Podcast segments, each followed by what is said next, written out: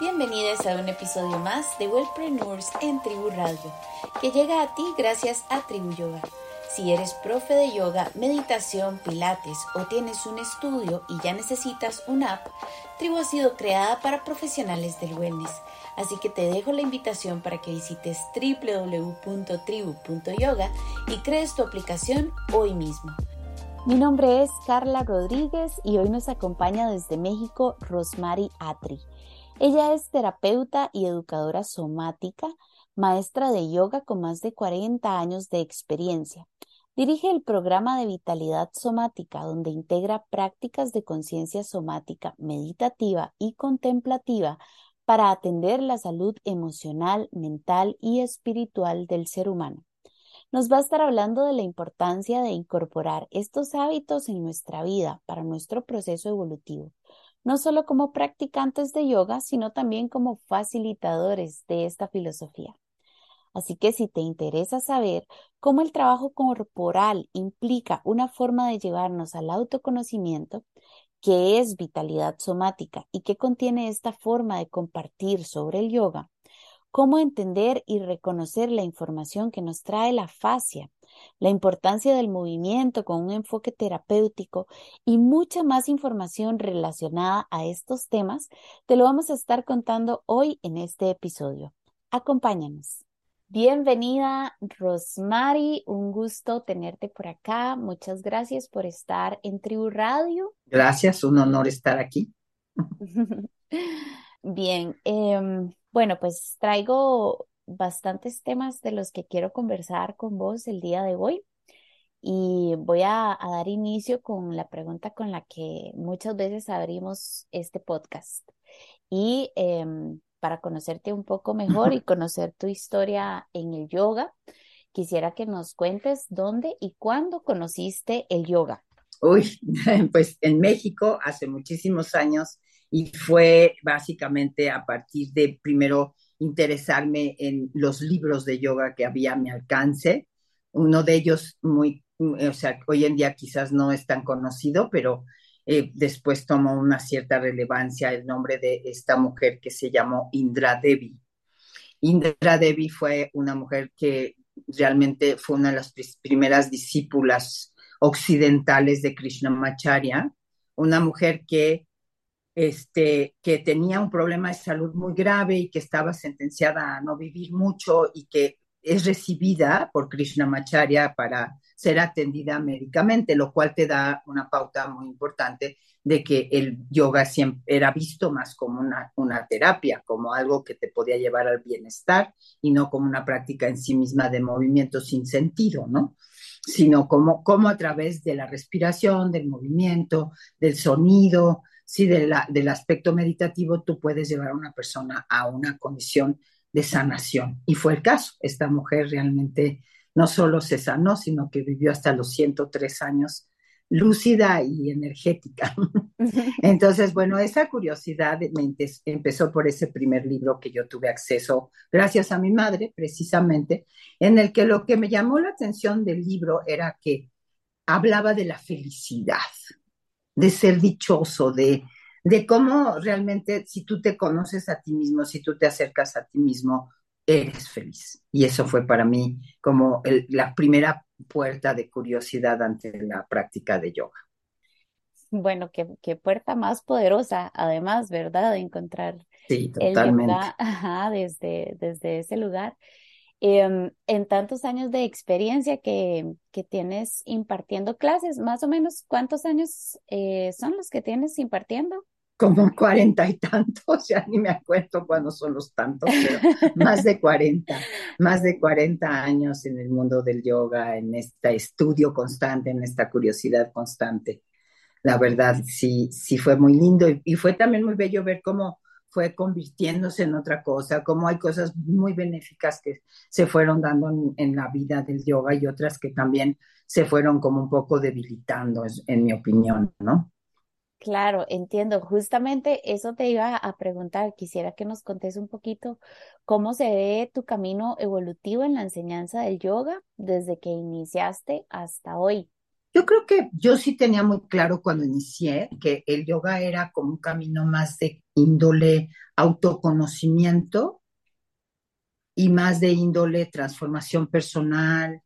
Me cuesta un poco hasta usar la palabra místico porque a lo mejor se puede perder, pero, o sea, sí tenía como una esencia más de que esto que estoy haciendo o esta búsqueda es para mi autoconocimiento, para mi evolución como ser humano, fundamentalmente, de lo cual el trabajo corporal es una parte, más no, más no lo es todo, y que el trabajo corporal implicaba una forma de acercarse a ese autoconocimiento. Y que cuando yo empecé a estudiar era muy común que tú estudiaras con un maestro en particular o una maestra en particular y te volvieras un discípulo. O sea, e, era un tema de discipulado y no un tema de ir a tomar con muchas personas y tener como muchos mapas y muchas perspectivas. O sea, no quiere decir que se empieza a abrir el que conozcas a otras escuelas y otros maestros, pero había como mucho más la, mística de una fidelidad a un sistema o a un, aprendizaje, ¿no? Para ser guiado como discípulo, vuelvo a decir, no es lo mismo un discipulado que un voy y tomo y me llevo. Claro, claro, entiendo. Es muy interesante este tema del discipulado, ¿verdad? Porque, bueno, a pesar de que esta intención de enseñanza es mucho más personal y específica, yo siento que el hecho de que se transformara este concepto a través de los años nos ha permitido de alguna manera, pues hacer que el yoga sea más accesible para todas las personas realmente. Y bueno, también como decías al inicio, yo quiero compartirte que uno de los recursos más poderosos que me ha regalado el yoga es la capacidad de observar y tomar conciencia de mi cuerpo físico de este maravilloso vehículo que se nos ha otorgado y explorarlo a través del movimiento ha sido algo muy, muy poderoso. Em, a través del movimiento me refiero en el proceso del movimiento, no tanto en la forma, no tanto en, la postura como tal, pero sí he podido eh, observar a través de este movimiento que, que muchas veces se me revelan eh, sensaciones profundas, emociones, traigo pensamientos que descubro mientras estoy ahí, ¿verdad? Entonces, em, realmente yo siento como que toda esta información está mucho más adentro, pero se manifiesta en el cuerpo, en esta capa más superficial.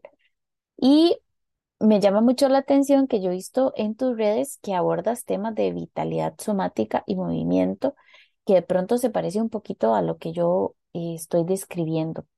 Nos encantaría que nos amplíes, por favor, de este tema y que nos cuentes qué es somatización. Bueno, yo soy muy apasionada también de la filosofía yógica y, y, como de estudiar desde dónde nace, ¿no? La filosofía yógica, desde dónde empieza y cómo hay este nacimiento del conocimiento yógico que empieza en el mundo de los Vedas, ¿no? Todo el conocimiento védico, el brahmanismo védico, luego también como hay como un movimiento paralelo que se le llaman Keshins, y los Keshins son más bien estos seres que decían, no, espera, yo no quiero intermediarios, porque yo me quiero poner en contacto con la fuerza superior de manera directa y quiero revelar en mí esta búsqueda. Entonces, hay algo muy interesante ya de entender eso. O sea, la búsqueda del yogi suele ser, o nace más bien, de un deseo de ponerse en contacto, en contacto con lo supremo, este, de, forma directa. Y también saber que para yo poder tener acceso a eso superior a mí, yo tengo que hacer un trabajo de transformación en mí. No es un, conocimiento que voy a recibir solo intelectualmente. Entonces, de ahí viene este concepto de etapas, que también mucha gente no lo conoce o no lo entiende bien, pero tal vez es como una cierta austeridad que yo necesito practicar, una serie de restricciones que yo necesito mm, practicar para poder acceder a, ese lenguaje. Ahora, ¿a qué accedo? Accedo al prana. Accedo a la fuerza vital. Esa es la sed fundamental originaria del yoga. Entonces, cuando lo piensas, ese prana es tu vitalidad. ¿Sí? Y aunque la palabra soma es una palabra que la encontramos en el yoga y luego la encontramos en el mundo occidental. En el mundo occidental se ha ido convirtiendo en una palabra que significa una, una manera de acercarte a lo corporal que te revele lo que estás experimentando. Que no sea tanto un hacer, sino que estés mucho más interesado en qué se siente, en cómo se transforma lo que estás sintiendo. Entonces, es por eso que lo que yo acabé nombrando mi enseñanza se ha convertido en esto que yo le llamo vitalidad somática. O sea, cómo conectarme con mi propia vitalidad desde esta inteligencia corporal que, este, que me hace saber lo que cambia en mí, ¿sí? Eso no quiere decir que no es yoga, para mí sigue siendo yoga, pero tal vez creo que a veces la palabra yoga se ha desvirtuado en gente que le ha dado una connotación de ejercicio al yoga, que creo que no es lo que realmente, esa no es la aspiración más amplia de la búsqueda del camino de yoga, ¿no? Eso es lo que siento. Pues por eso me interesa en llamarlo así, vitalidad somática. Ok. Sí, e, em, además, desde el punto de vista, bueno, pues de la somatización como tal, ¿verdad? Eh, que justamente es eso, pues encontrar a través del cuerpo físico que nos va dando información, que nos va revelando en a veces en dolencias, en padecimientos, eh, entender que eso no es solamente una manifestación del cuerpo, sino que viene desde lo más profundo de nosotros, de cosas que probablemente en nuestro mundo emocional o mental incluso no hemos podido atender, pues eh, a la hora de, de, traerlo al cuerpo físico es como el primer llamado o el llamado, yo siempre digo que es el llamado más tangible, ¿sí? Como que lo traemos a la, la energía más densa, a la que podemos palpar, pero esa, eso realmente es como una revelación de lo que está más adentro y por eso el yoga es tan valioso para llevarnos en ese camino de autoconocimiento y poder eh, observar más hacia adentro, ¿verdad? Eh, claro, claro. Y no solo quedarte con la interpretación de somatizar que tuvo en décadas pasadas, porque se volvió como una palabra que, ay, estás somatizando, por eso te duele el estómago, por eso te duele el hombro, ¿no? O sea, esa es una connotación negativa de somatizar, porque aunque sí es cierto que somatizamos, es un hecho, pero este nuevo como tinte de la somatización, es una palabra que, que, primero la cuña, es un, un, señor llamado Thomas Hanna, que fue discípulo de, de, Moshe Feldenkrais, y que él dice, no, es que o sea, lo somático es enterarte de lo que sientes. Y te, te lleva a dos habilidades que hoy en día incluso se consideran como si fueran sentidos complementarios, que es la propiocepción y la interocepción.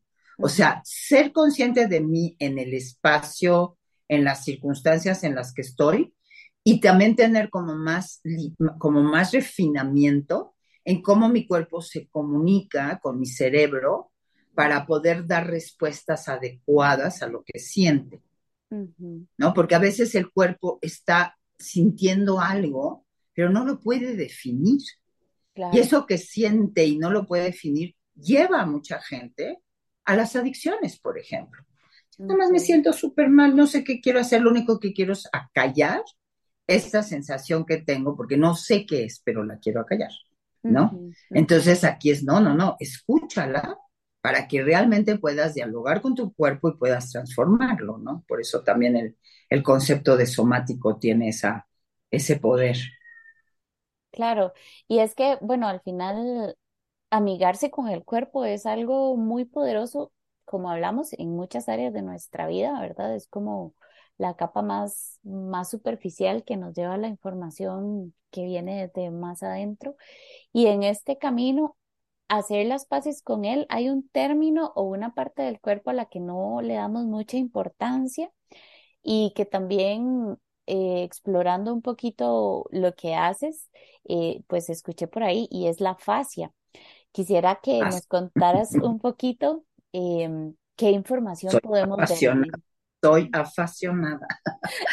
bueno, lo que sucede es que cuando yo empecé a estudiar la fascia, que fue directamente con Tom Myers, que es el que escribió un libro que se llama este, Anatomy Trains en inglés, creo que sí está traducido al español desde luego, pero no me acuerdo cómo está la traducción, si se le llama cadenas o, meridianos faciales, miofaciales. Eh, me pareció muy interesante su, su, mensaje, él no, él es un, eh, él no es un yogi para nada, él viene más bien del mundo del trabajo manual, sí, de, de, de Rolfing, ese es como su punto de entrada, y eh, él junto con muchos otros grandes autores e investigadores, es como, la fascia fue una, es, es, esta membrana, tejido, órgano que envuelve absolutamente todo en el cuerpo. O sea, si tú ves realmente cada pedacito de músculo, es como un tubito que está dentro de otro, de otro, de otro, de otro, de otro. O sea, realmente eh, es como que todo absolutamente está envuelto en, en fascia. Incluso las primeras dos células que se dividen tienen esta membranita conectándolas. Es fascinante cuando ves eso a nivel embriológico, así. Cuando de una célula se abre a dos, hay una, un tejidito que las une. Y interesantemente se le ha llamado como el, el tejido cenicienta, porque fue, fue despreciado. Siempre en cirugía, en, en, este, en disecciones, pues quitaban esta membranita como pellejito del pollo, ¿no? Mm, y lo tiraban y decían, esto pues no sirve, es como el, celofán que envuelve al cuerpo. Pero de repente empezaron a darse cuenta que para nada es el celofán que envuelve al cuerpo, sino que hay una información y una transmisión de información poderosísima, que la mayor parte de nuestros propios sectores están en la fascia, que es un órgano que unifica el cuerpo de pies a cabeza, de adelante a atrás, de lado a lado, que además es un órgano sensorial que informa de lo que sientes, precisamente, y que tiene una respuesta poderosísima a tu aspecto emocional. O sea, al físico también, ¿no? Porque como me muevo en, el peso, etcétera. Y como es una red tenségrica que atraviesa el cuerpo en todas las direcciones, ¿sí? Y es como si fuera una geometría interna, este, tridimensional, que además también tiene un, líquido al cual tampoco se le daba tanta importancia, que es el plasma, que es, sí, que, es lo que se conoce como, como, o sea, este líquido que está envolviendo a la fascia, es eh, también de donde se desliza la fascia, ¿no? Es la matriz extracelular, así se le llama, matriz extracelular. Entonces, hay una cantidad de comunicación que se produce en ese tejido y es realmente parte de lo que tiene que ver con cómo emites desde tu campo electromagnético y se va como adormeciendo si tú no, no dialogas adecuadamente con él. Entonces, ¿qué, cambió para mí? Bueno, conocer a la fascia me hizo pensar que hay algo muy importante. Los movimientos en los planos reconocidos no son suficientes para tener una buena relación con tu fascia.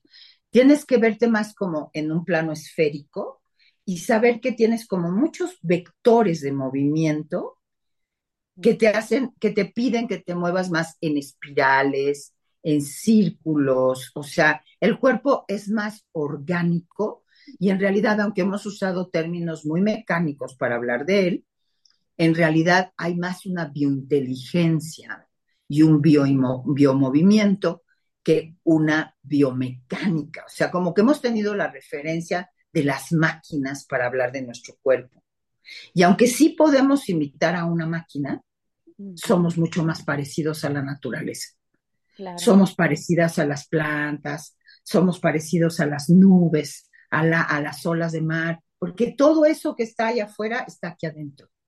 Entonces, a mí me cambió mi percepción de cómo moverme, de cómo relacionarme conmigo misma a nivel corporal. Y también siento que enriqueció como esta sensación de estar vivo porque pasó de, un lenguaje más de hacer a un lenguaje más de ser sentir. Qué importante. Y que además tiene una cualidad terapéutica. Bueno, tú me abriste el canal de hablar de la fascia y a veces no puedo parar. Adelante, que para y a veces no puedo parar. No, para eso es esto, para eso es esto más Es que es un mundo, es un mundo y hay también biólogos y otros personajes que investigan a la fascia y unos se van más por el lado del beneficio que te hace a nivel estructura, funcionalidad, pero hay otros que se van también más por el tema de cómo tiene que ver con sentirte parte de la vida. Es que es un tema realmente apasionante e interesantísimo. y me llama también mucho la atención que, que mm, a pesar de que guarde tanta información este tejido, eh, durante tanto tiempo no se le haya dado la importancia, ¿verdad? Que, que merece casi. Y, mm, y sí, como porque realmente hasta hace poco tiempo ese término pues no, era muy conocido para mucha gente. Creo que todavía, todavía no se habla. Ah, sí, muy poca gente todavía lo conoce, pero esto, otro gran investigador que se llama Schleip, se apellida Schleip, él decía, es que nunca fue interesante para la investigación porque tenemos una, una forma de investigar que le gusta contabilizar. Entonces es más fácil decir cuántos órganos hay, cuántos huesos hay, cuántos músculos hay. O sea, eso es clasificable. La fascia no es clasificable. O sea, no puedes decir cuántos metros de fascia tengo. No, no puedes, porque envuelve absolutamente todo. Entonces, por eso también, por esa esta imposibilidad de, limitarla, como hemos, o sea, hemos dado números a otras estructuras corporales, pues no nos pareció muy llamativa. Otra cosa muy importante, cuando entras en el territorio de disección, la fascia, en el momento en que pierde la humedad, pierde líquido, sí se vuelve una membrana aparentemente muy insignificante. Mm, ok. Porque se decide Ajá, me imagino eh, en esa ausencia, eh, pues no, ausencia como de, de agua en ella, pues no, no va a tener mayor información tampoco. No, no, no, no. Y, se va a ver como muy insignificante, se va a ver como una membrana casi seca, ¿no? O sea, prácticamente seca, que pues te parece un estorbo, o sea, la quito, pero mientras está viva, es responsable de cómo te mueves es responsable de cómo percibes el exterior y el interior. Es realmente el lenguaje donde entra el diálogo de la propiocepción y la interocepción. Y te voy a decir algo muy interesante. La fascia te pide que seas creativo con tu movimiento. Mm, qué lindo. Porque en el momento en que no es creativo, ya te lo sabes súper, súper bien, ya se aburre y entonces esa información ya no la recibe tan claramente el cerebro.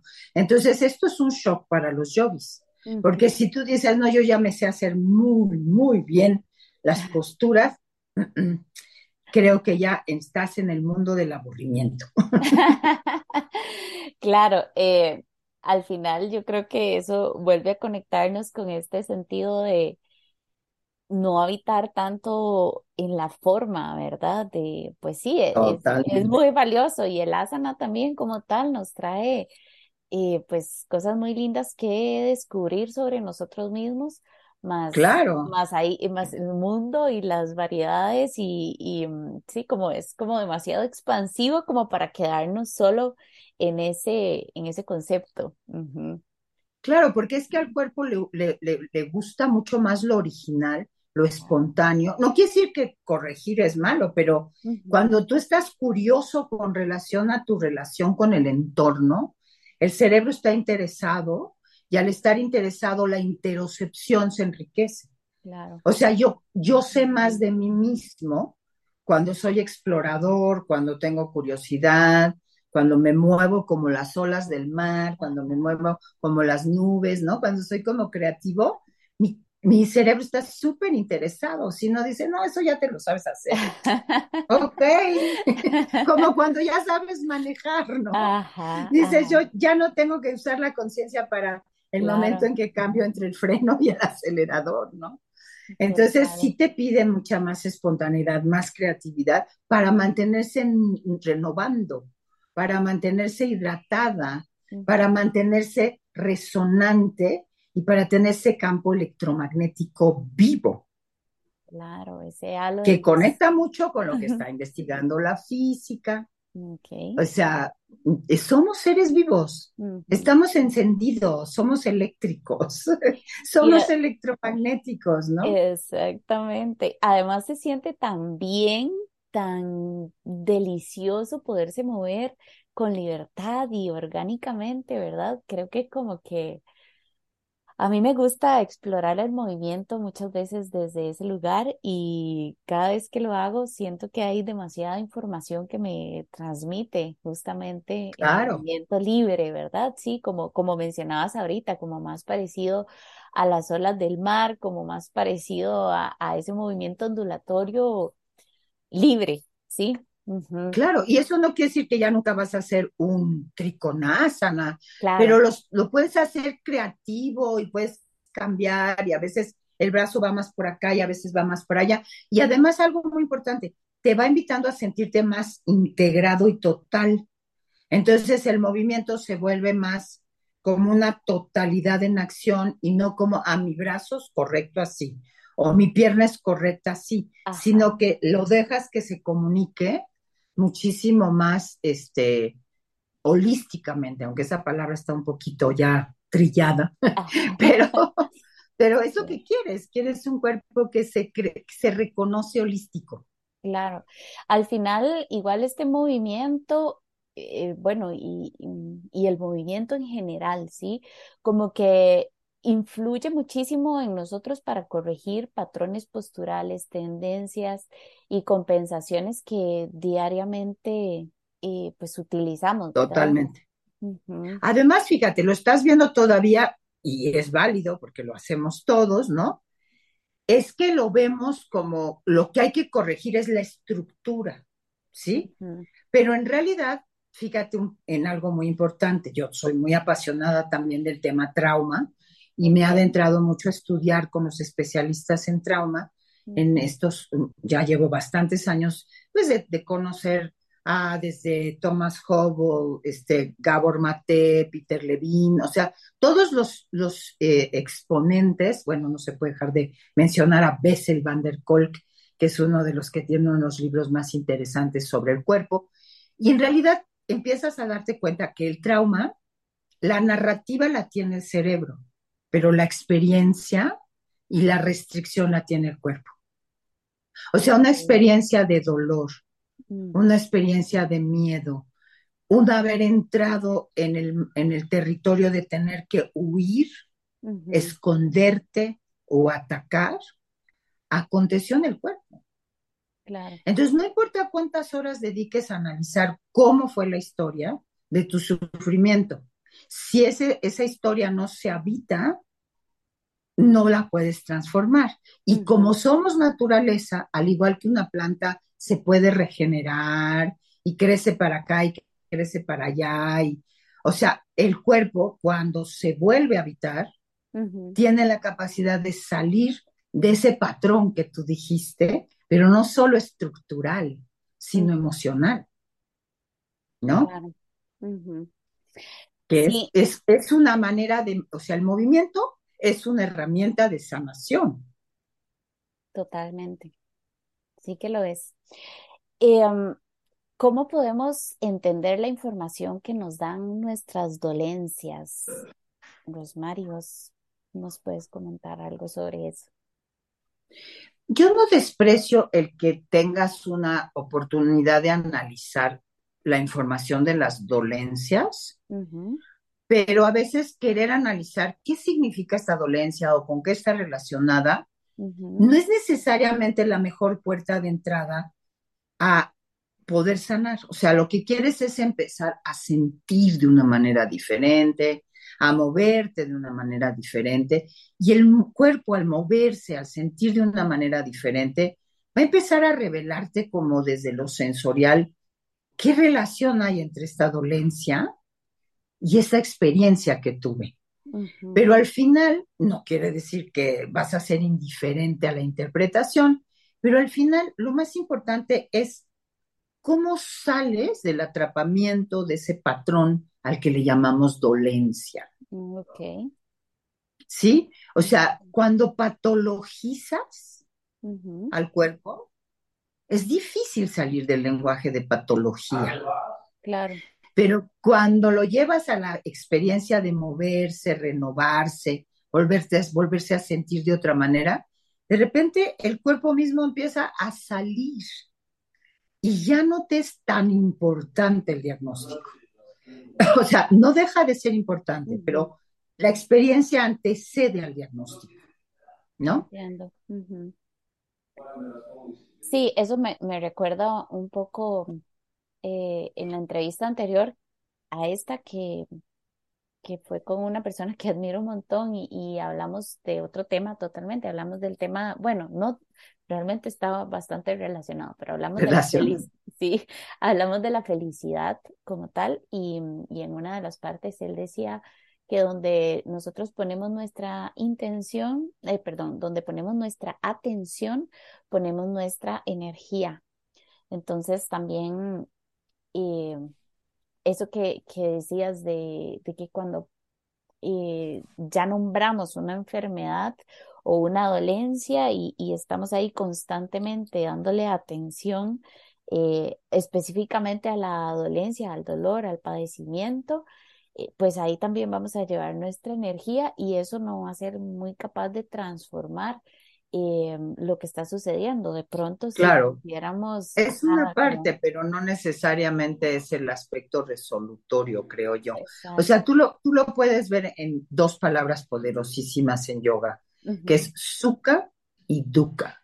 Okay. ¿Sí? Dukkha es una palabra que quiere decir dolor y que también se traduce como restricción.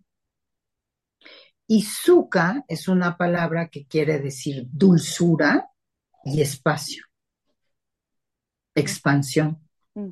Entonces, fíjate, lo que te está proponiendo la práctica de yoga es acceder al espacio interno para que el espacio sea el que va liberando los patrones con los que se quedó condicionado. O sea, porque lo, lo, que nos pasa es que las experiencias dolorosas nos dejan atrapados en una historia y en una narrativa. Y en algo que además nos lleva a seguir interpretando las sucesivas experiencias desde ese lente. Totalmente. ¿No? Entonces, casi podría decirte que si bien es importante saber qué, lo más importante es cómo van cambiando tus experiencias y te van sacando del atrapamiento del dolor, del dolor restricción, ¿no? ¿Tú crees que el cuerpo sepa cómo sanar? Ah, 100%. o sea, no tienes garantizado que sanar siempre es curar una enfermedad, que quede muy claro. O sea, sanar a veces es llegar a entender, llegar a comprender, llegar a resolver. Pero sí, el cuerpo, así como una planta, te lo digo, una planta está diseñada para sanar. Simplemente, a ver, si tú te cortas este dedito, aquí, te haces una cortada, Realmente es muy poquito lo que tienes que hacer para que se sane. Verás que el mismo cuerpo manda las sustancias necesarias para que primero se controle la infección y luego se cierre la herida. ¿No es cierto? Pues ya lo sabe hacer. Entonces, sí, claro, hay heridas más profundas y hay heridas que son emocionales y son tremendas, ¿no? Pero sí estamos diseñados para Para sanar. Estamos diseñados para volver a entrar en el territorio de la autoescucha, de la autocompasión, de como de volver a, eh, o sea, yo, bueno, yo también soy terapeuta, soy terapeuta sistémica, ¿no? Y creo que parte de lo que, y, o sea, y todo el tema que tiene que ver con vínculos, o sea, la sanación pasa mucho por el camino de ¿Cómo yo puedo con mis herramientas volver a repaternalizar, por llamarlo de alguna manera, el abandono, el dolor? O sea, ¿cómo puedo yo traerme a mí, este adulto que yo hoy soy, para poder mirar a mi propia historia desde un lugar donde yo me doy a mí el entendimiento que yo no tuve cuando fui dañado, ¿no? Y entonces es como si me recogiera a mí misma y me trajera mi corazón y me dijera, aquí te sano de ese dolor. con lo que yo ya sé hoy, con todo lo que me permitió llegar al hoy que yo estoy viviendo y que estoy viva aquí. ¿No? Entonces sí, sí creo mucho. También es otro tema largo en el que podemos entrar, pero sí, sí creo que es el propósito fundamental de, o sea, nacimos para el movimiento y el movimiento es lo que tenemos que mantener vivo, pero es el movimiento físico, mental y emocional. O sea, es mantener el río de la vida y sacarlo de donde se quedó atorado. Claro. De hecho, em, bueno, ahorita con todo lo que mencionabas, también tenía una pregunta acerca de cómo abordamos la herencia genética desde, em, desde esta vitalidad somática, incluso que compartes, y creo que se podría involucrar bastante más tu, lado terapéutico. Claro, claro. Bueno, yo sí soy muy partidaria de la epigenética, un concepto que maneja Bruce Lipton con mucha claridad y lo explica fantásticamente, y que te dice, tu genética es una pistola, sí, sí lo es, pero el que decide si la dispara eres tú. ¿No? Entonces, digo, obviamente hay disparadores que no son ajenos, como puede ser a veces la contaminación, las circunstancias que nos rodean, ¿no?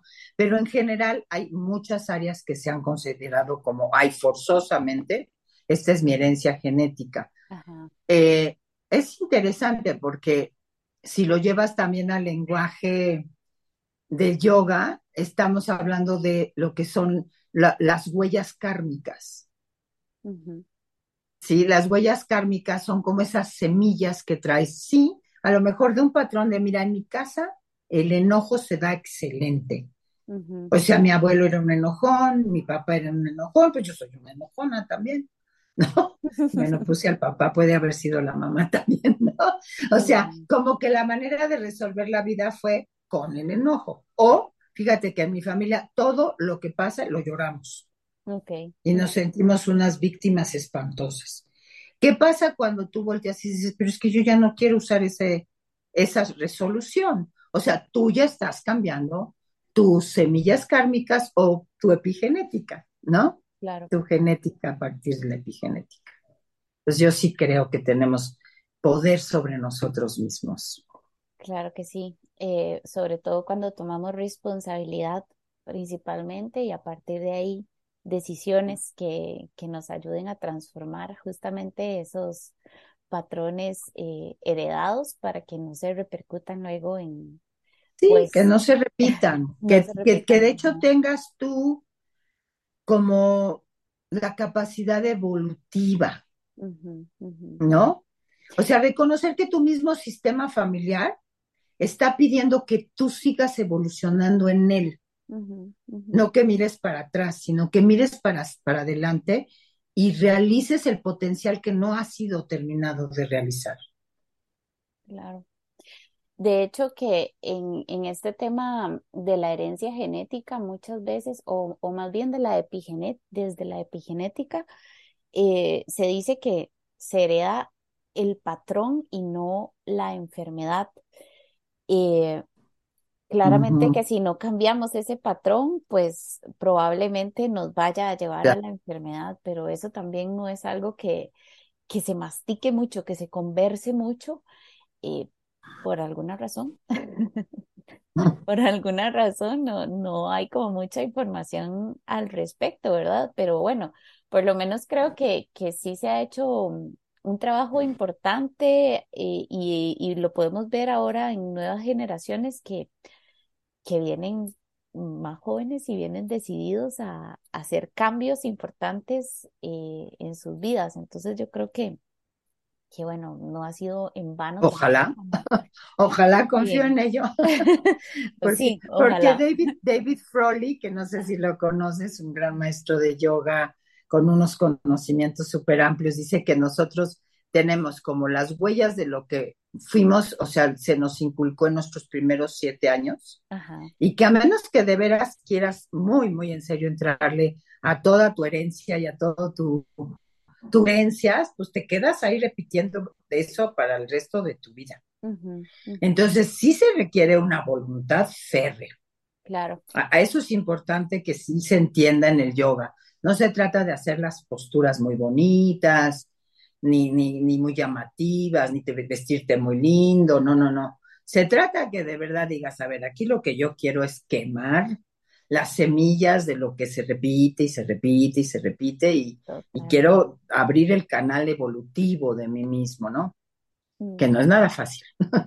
no es nada fácil. Se requiere, se requiere valor también y agallas sí, valor, investigación, compromiso. sí, sí valor, investigación, compromiso, saberte acercar a esos maestros que en realidad tienen una trayectoria que han estudiado, que han conocido, que de, de verdad se pueden volver guías tuyos, ¿no? totalmente. Em, ¿Nos podrías compartir algunas herramientas que nos aporten en este camino de reconocimiento interno? Yo creo que para mí una de las más poderosas, eh, te digo, yo tengo como mucho, muchas escuelas en las que me he nutrido o sea, sí he conocido mucho el trabajo de la escuela de Yengar, ¿no? Que también es uno de los grandes discípulos de Krishnamacharya. Este, no me quedé mucho en ese camino porque tuve como más seducción por caminos que me acercaban más a, una exploración más directa de la respiración y bueno, he estudiado con muchas personas diferentes, pero yo diría que de, de este linaje que viene de Desikachar, para mí, algo que fue así como esencial, extraordinario, fue como la propuesta de que el movimiento debe ir vinculado a la respiración 100%. No es como de, ay, me voy a acordar de respirar mientras me estoy moviendo. O sea, es una propuesta que plantea muchísima, muchísimo, que la respiración y el movimiento deben de vincularse muy directamente. Y entre las estrategias fundamentales que yo aprendí dentro de ese linaje es aprender a esperar a la respiración antes de moverme. Y luego dejar que la respiración tenga una, una expresión como que se prolonga un poquito más allá del movimiento. Entonces, para mí una gran estrategia es eso, es que cuando tú vinculas respiración y movimiento, entras en una experiencia meditativa en movimiento. Y entonces ya no estás tan, no es tan fácil que al mismo tiempo estés planeando a dónde vas a ir saliendo de tu práctica o qué te falta comprar, ¿no? Sino que realmente entres en un estado meditativo a través de la respiración. Entonces, para mí la respiración es la estrategia más poderosa del yoga. Pero de velar, porque ni siquiera es aprender, de velar a la respiración esencial es una de las grandes tareas de la práctica. Te diría que eso es algo que me parece fundamental. Claro, y mm, me encanta eh, ese enfoque que le das porque también es muy importante cuestionarnos para qué practicamos yoga, ¿verdad? ¿Cuál es el fin? Yo considero, como te decía antes, que muchas veces querer llegar al final no nos deja como disfrutar del proceso y lo vemos no solo en el yoga, queriendo ponernos la pierna detrás de la cabeza, sino que en la vida en general solo queremos el fin y además lo queremos ya. Y lo que podemos encontrar en ese camino nos lo vamos perdiendo por no disfrutar el proceso. Lo que me preocupa de esto es que cada vez vemos a más personas compartiendo el yoga desde ese lugar también y siempre es bueno revisar lo que estamos haciendo para mejorarlo. Entonces, desde tu experiencia, ¿qué le podrías decir a maestros y practicantes del yoga que puedan llevarnos a, que puedan más bien esta información llevarnos a cuestionarnos para qué estamos haciendo y o compartiendo esta práctica? Pues creo que tiene mucho que ver con algo que tú dijiste al principio y que lo has reiterado y que lo hablamos también desde la primera vez que conversamos.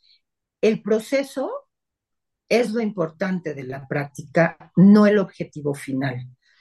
Y reconocer que las posturas son potencial de movimiento, no objetivos de movimiento.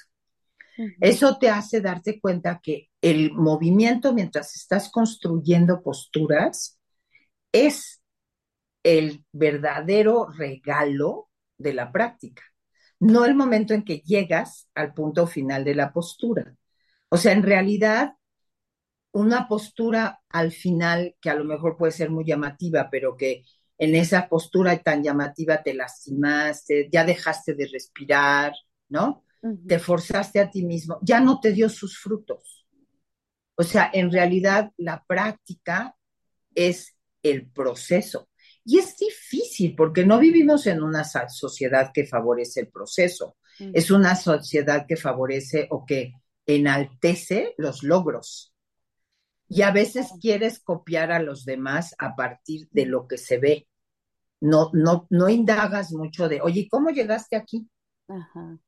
No, tú dices, ay, no, la voy a imitar. Me voy a vestir como ella, voy a ver, voy a ver si pongo las cosas como esa persona, y entonces me parezco a ella y ya me sale. Pero pues ya nos dimos cuenta que eso no funciona. O sea, tú quieres más bien saber cuál fue el proceso que vivió, incluso entender a veces cuáles fueron los obstáculos que una persona tuvo, ¿no? Ya lo estoy llevando más ya a la vida. Entonces, en, el maestro debe de enfatizar cómo dejar que, o cómo invitarte a que sigas en el proceso, mucho más que en el objetivo final. Y para eso también parte de lo que tiene que hacer un maestro es no fomentar un ambiente competitivo en clase. O sea, yo creo que de las cosas que a mí más me irrita es cuando veo un maestro que dice, no te preocupes, ya lo lograrás. Este, pero tú entras a una clase donde de entrada, este, o te dice trata, no te preocupes, ¿no? Entonces, este, y tú entras a una clase donde apenas alguien es nuevo, absolutamente nuevo, y lo están poniendo a hacer un parado de cabeza. Yo ahí de veras a veces me daría ganas de crear una asociación de policías de yoga. que esto está prohibido, esto, merece una multa, ¿qué es esto? ¿No? Y porque además en otros rubros nunca permitirías que un maestro te dijera eso. O sea, si tú quisieras aprender a tocar piano y el maestro o la maestra que te va a enseñar a piano, no te preocupes, ya aprenderás a tocar. Pues, ¿Perdón? No, o sea, me tienes que decir cuáles son las notas, cómo se tocan, en qué orden, o sea, cómo se conectan, ¿no? Entonces, eso es lo que espero de ti como maestro. porque dudo que yo pueda averiguar cómo se toca el piano así líricamente, ¿no? Y lo mismo es yoga, ¿no? Cuando el maestro no pretende enseñar, sino que nada más te pone un entorno competitivo en el que te sientes fatal en un principio porque tú estás lejísimos de siquiera concebir lo que están haciendo, ¿no? Claro. Total, totalmente, totalmente. Sí, em, yo siento que, bueno, eh, es una puerta, es una puerta de entrada al camino de yoga, eh, lo que el cuerpo físico nos, nos regala a través del asana. Em, pero sí, definitivamente mantenerse en esa posición, en esa meta, en ese objetivo, eh, nos aleja un montón de lo que realmente esta práctica significa y, y, todo lo que podemos descubrir en ella. Totalmente. Claro, claro. Sí, no, y además también el hecho que hoy en día es como decía una maestra mía que me encantaba, me dice una maestra que se llama Donna Holleman, que decía, yo no soy un bar de capuchino, ¿eh? O sea, como conmigo nada más vienes hoy a tomar tu capuchino y mañana vas a tomártelo en otro lugar. O sea, mi enseñanza es enseñanza. Entonces, ¿qué implica? Que tú también comprendas que eh, la enseñanza debe llevar de menos a más.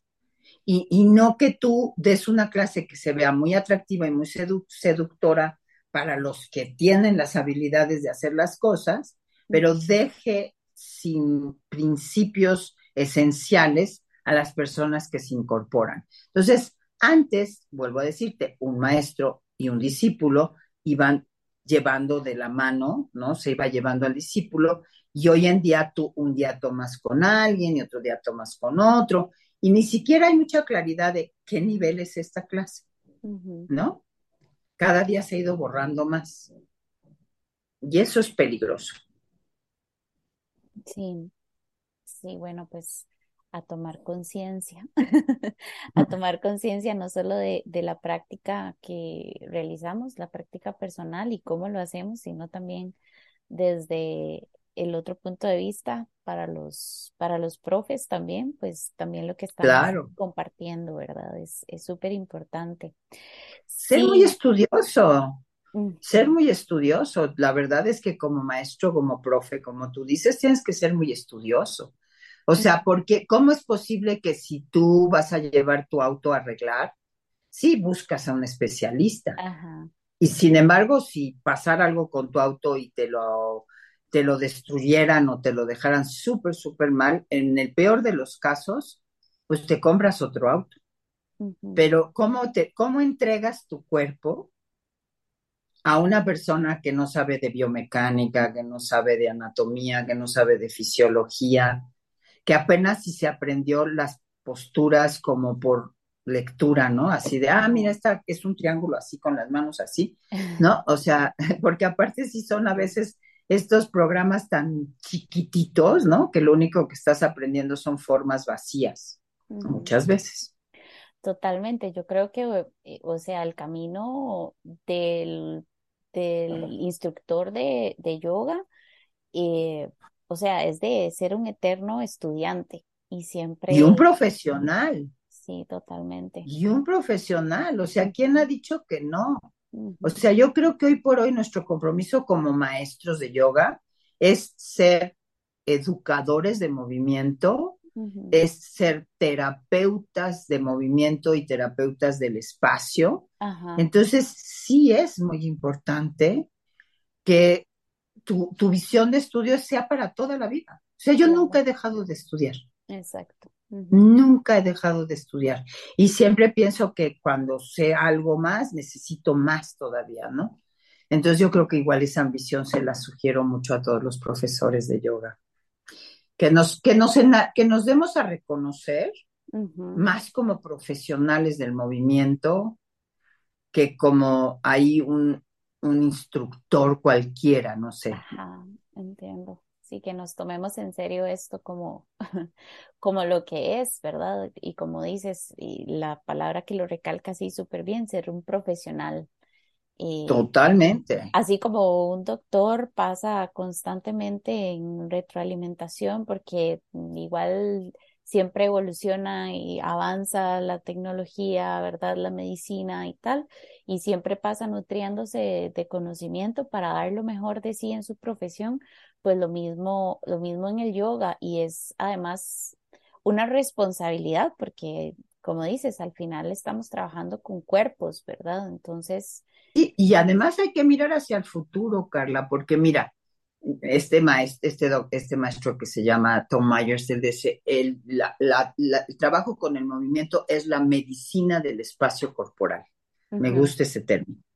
Y mira, somos la sociedad que más domesticada está corporalmente y que menos oportunidad ha tenido, y cada vez va peor, de tener experiencia directa con el movimiento originario. O sea, ya sea porque vivimos en sociedades con mucho miedo a salir a la calle, sacar a nuestros hijos a la calle, ir a pasear, este, hacer caminatas y, y subir a, o sea, no, no solamente como cuando te lo propones, ¿no? Anteriormente, desde en tu propia casa, tú hacías muchísimas más cosas. O sea, si lo pensabas en otras generaciones, se limpiaba, se cosechaba, se recogía, se colgaba, se ponía, se quitaba.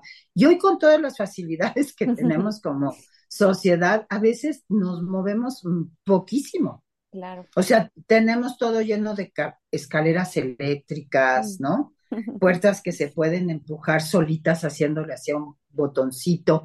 Entonces, tenemos muy empobrecido el movimiento. Entonces, más que enseñar a un maestro, a un alumno a repite un triángulo, no, Ajá, no, no. ¿Cómo retomas el camino hacia un movimiento funcional, inteligente, que mantenga tu cuerpo, o sea, sano para siempre? sí. ¿no? Eso es importantísimo. Y, y a veces no está pasando con el yoga, ¿eh? Yo diría que hay muchísima gente lesionada, Mm. desafortuna- desafortunadamente, debido al yoga. ¿Qué otros eh, recursos utilizas y ofreces hablando de, de esto? Bueno, yo, yo vuelvo, vuelvo a decirte que para, mí lo que pasó es que para, el, para mí la práctica de yoga se volvió un sistema terapéutico educativo. Y cuando yo llamo terapéutico, no solo me refiero a terapia porque yo estoy lesionado, sino terapia como el tema que comprende más educación. Entonces, la educación del movimiento. Ahora, como vuelvo a decirte, el movimiento y el interés en el cuerpo me llevó a comprender que el trauma habita en el cuerpo. En realidad también empecé a, entretejer ese, ese interés. Entonces, por eso soy también terapeuta y educadora somática, ¿sí? Registrada. Y también me interesé en el aspecto emocional psicológico y, me formé como e, este, terapeuta sistémica. Entonces, yo entretejo esas tres cosas. Cuando doy terapias individuales o, grupales, también incluyo mucho que puedan escuchar a su cuerpo, que puedan, lo que están haciendo no lo intelectualicen ni lo analicen nada más, sino bajar la experiencia a la sensación, ¿no? Eso es lo que busco cuando, cuando se trata de lo, de lo terapéutico específicamente. Y cuando se trata de movimiento, pues te digo, mis clases sí son muchísimo de mover en muchas direcciones. Bienvenida cuando gustes, te paso el enlace. Por el, momento estoy dando. Yo, ¿eh? yo busqué em, en, tus, en tus redes y, ya te digo que te estuve estoqueando por ahí un poquito. y por ahí tenías una clase em, de cortesía que tienes. Ajá. Sí. yo la tomé. Fue hermoso. Ah, pues mira. Fue hermoso. Ahí tienes todo mi lenguaje, pero igual cuando gustes, yo estoy dando por Zoom. Sí. Doy los martes y los viernes de 8 a 9 y media. y ah, ahorita estoy organizando un retiro que va a ser eh, presencia en mayo. así que... ¡Qué lindo! Ya me, me, me urge mucho lo presencial. Sí, sí, sí, sí, definitivamente volver a, a conectar Sí, corazón con corazón prácticamente. Claro, y poder transmitir este lenguaje con alguien en vivo, donde puedes realmente acercarte a, hacer sugerencias más específicas, que yo no les llamo correcciones, no me gusta, sino más de, de, estas guías que llevan a la persona que se, se encuentre mejor consigo mismo. Rosemary, ha sido demasiado lindo conversar con vos. Ay, qué lindo. y de verdad, eh, definitivamente eh, también me he nutrido muchísimo con todo tu conocimiento, con toda la información que nos has compartido. Y sinceramente te agradezco muchísimo. Como te dije al inicio también, eh, para mí es un honor también poder conversar con vos y que nos compartas a toda esta comunidad que nos escucha sobre estos temas. Y mm, ya vamos llegando al final de la entrevista. No quiero mucho, pero, pero ni modo, el tiempo se nos, se nos está yendo. Y, mm, no, pues ajá, yo, estoy sumamente agradecida a ti y a Tribu, ¿sí? Este, porque siento que es algo muy valioso lo que están haciendo y hacía mucha falta, ¿no? Sí, o sea, se llama Tribu Radio, ¿no? Y creo que está lindo que podamos abrir la conversación de yoga.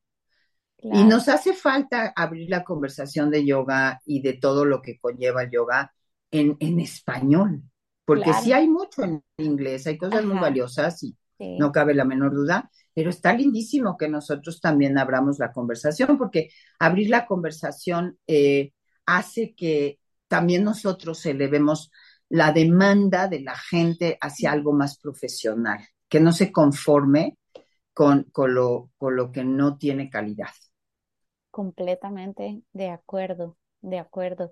Cuéntanos, por favor, a dónde te podemos encontrar en redes ah. sociales, si tienes página, cuéntanos todos los detalles para tomar nota, igual ponerlo en la información del podcast, pero también para que se quede por acá, contanos. Claro que sí, pues mira, mi página es como mi nombre, www.rosemariatri.com.